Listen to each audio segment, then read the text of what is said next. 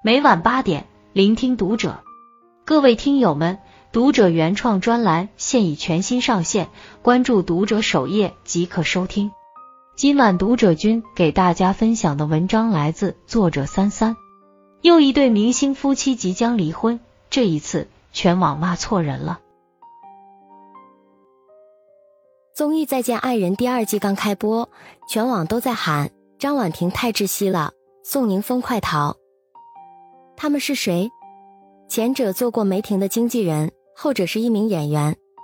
两人恋爱一个月，女方意外怀孕，直到孩子八个月时需要上户口，才匆匆领证结婚。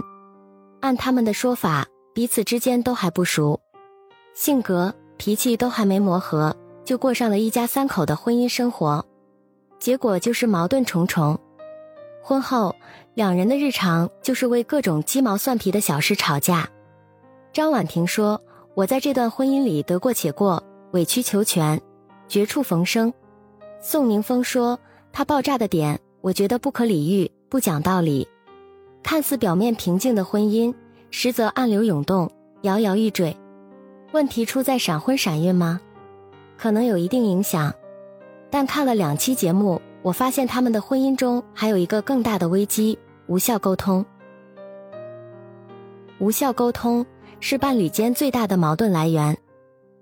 张婉婷令人窒息的地方在于，她只允许自己一个人的声音存在，宋宁峰根本没有话语权，一开口说话就会被打断。有次在饭桌上，张婉婷埋怨丈夫身为演员，却不能共情她的情绪。宋宁峰开口解释时，总共被打断了七次。他说一句，张婉婷反驳一句：“你怎么知道你一定能共情到那个角色？那是你认为。”禁止你发言。我真的没觉得这个问题不对，诚心的、故意的一种对抗我，我真的觉得很没有必要，我觉得很可笑，没什么好说的。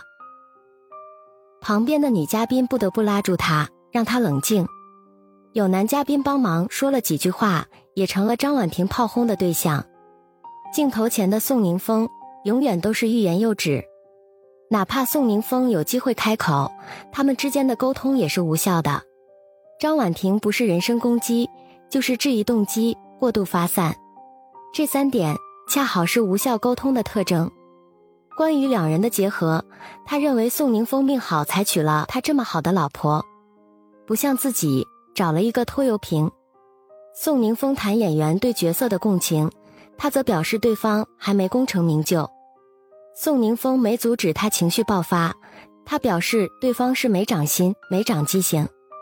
不仅如此，他还时常评价宋宁峰肤浅、蠢。明明是正常的沟通，张婉婷则总能精准的伤害对方的自尊心。谈话中，宋宁峰想解除误会，也被质疑动机：你就是不爱我，诚心想和我作对。宋宁峰有次要扮演一个哑巴。为了找到状态，他在家没怎么说话。张婉婷却觉得他是故意的，想要对抗自己。在对话中，他从来不倾听对方，只想着如何去反驳，并且他还时常过度发散，模糊重点。有次借着写信的机会，宋宁峰讲出了自己一直以来的心声。他言语真挚，感谢妻子为家庭的付出，对自己的陪伴，同时。也表达了自己的需求，比如希望妻子不要打击他的自尊心，不要以经纪人的角度纠正他。结果张婉婷只听到抱怨，她极度不满：“你凭什么这么写我呀？你还挺上纲上线的。”私下里，他还找到宋宁峰对峙，一条条进行反驳，并表示：“你写的东西特别表象，会伤害到我。”宋宁峰谈事实，张婉婷则说伤害。最后，宋宁峰只能弱弱的回应：“你当然可以不同意，但这是我的心声。”隔着屏幕都能体会到深深的无力感。夫妻之间沟通真的是一门大学问，也关系着婚姻稳定。良性的沟通会让彼此之间的关系越来越亲近，不好的沟通不仅伤人，还会把对方推得越来越远。这也是为什么张婉婷和宋宁峰吵到最后。走到离婚边缘，两人之间有感情，只不过再多的爱也经不起天长日久的消耗。彼此相爱的人为什么不能好好说话？张婉婷真的爱宋宁峰吗？当然爱，两人相恋就是张婉婷主动追求的宋宁峰。在恋爱期间，他就曾对宋宁峰说想为他生一个孩子。既然是爱，为什么不能好好相处？观察嘉宾沈一斐教授的一句话，或许可以解释：强势的女人心里，往往住着一个卖火柴的小女孩。张婉婷强势的背后，是在求助。是想争夺伴侣对自己的关注，他并不是故意的，本质上是太缺乏安全感，因此才会一次次用极端的方式找到自己被爱的证据。甚至在怀孕时，她曾想过从十八楼跳下，以此获得丈夫的重视。延伸到沟通上，就是把话语权都掌握在自己手里。你表达想法，就是对我的一种驳斥。你必须一切听我的。才是爱，你没有我不行，你必须对我的幸福负责。当宋宁峰表达委屈时，张婉婷才会如此愤怒且受伤。你不知道你是干嘛来的吗？你是来爱我的。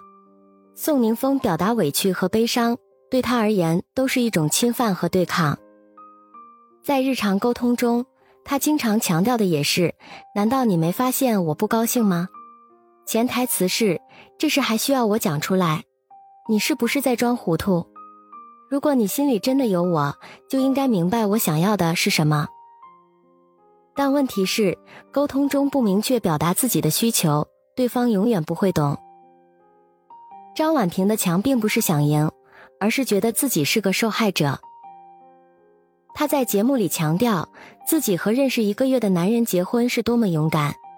而且对方大她十岁，还有过一段婚姻，自己在婚姻里都做到这个程度了，对方就应该对我百依百顺。哪怕是我身上的问题，也是你造成的。但正如伊丽静说的，我觉得他没有安全感，但他的反应已经超越了所有人能够理解他或者共情他的东西。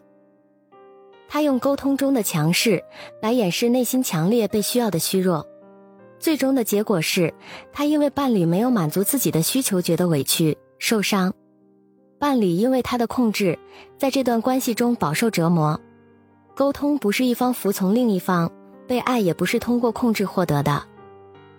或许只有意识到这一点，张婉婷和宋宁峰才能达成良性沟通，否则，所有的沟通都会沦为争吵。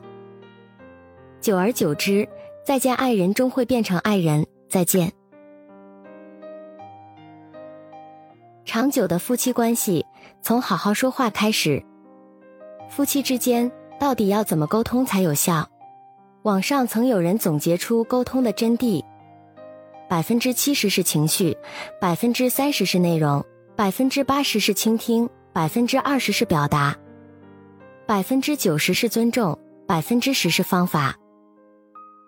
表达内容的同时，抚慰对方的情绪同样很重要。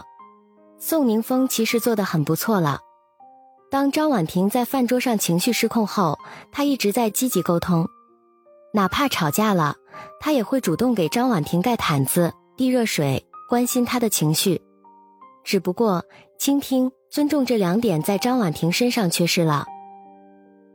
沟通是一种双向互动的过程，一定要给对方表达的空间。学会倾听和尊重，沟通才有来有往。矛盾和心结才能解开。同时要就事论事，不要上升到人身攻击，更不要随意说一些狠话、重话、伤人的话，说出口就再也收不回去了。那些幸福长久的婚姻，都离不开良性的沟通。张晋就曾分享过婚姻保鲜的秘籍：沟通、尊重和包容。他在采访中讲过一个故事，有一次录节目。蔡少芬想让他亲一下，他说了一句：“都老夫老妻了，还亲什么？”等下了节目，蔡少芬就直接告诉他不要那么说，他会很伤心。听到蔡少芬真正的想法，他之后再也不避讳当众表达对妻子的爱。好的夫妻有沟通，懂倾听，会包容。沟通不是辩论，不需要分出个输赢，最终目的是让关系更亲近。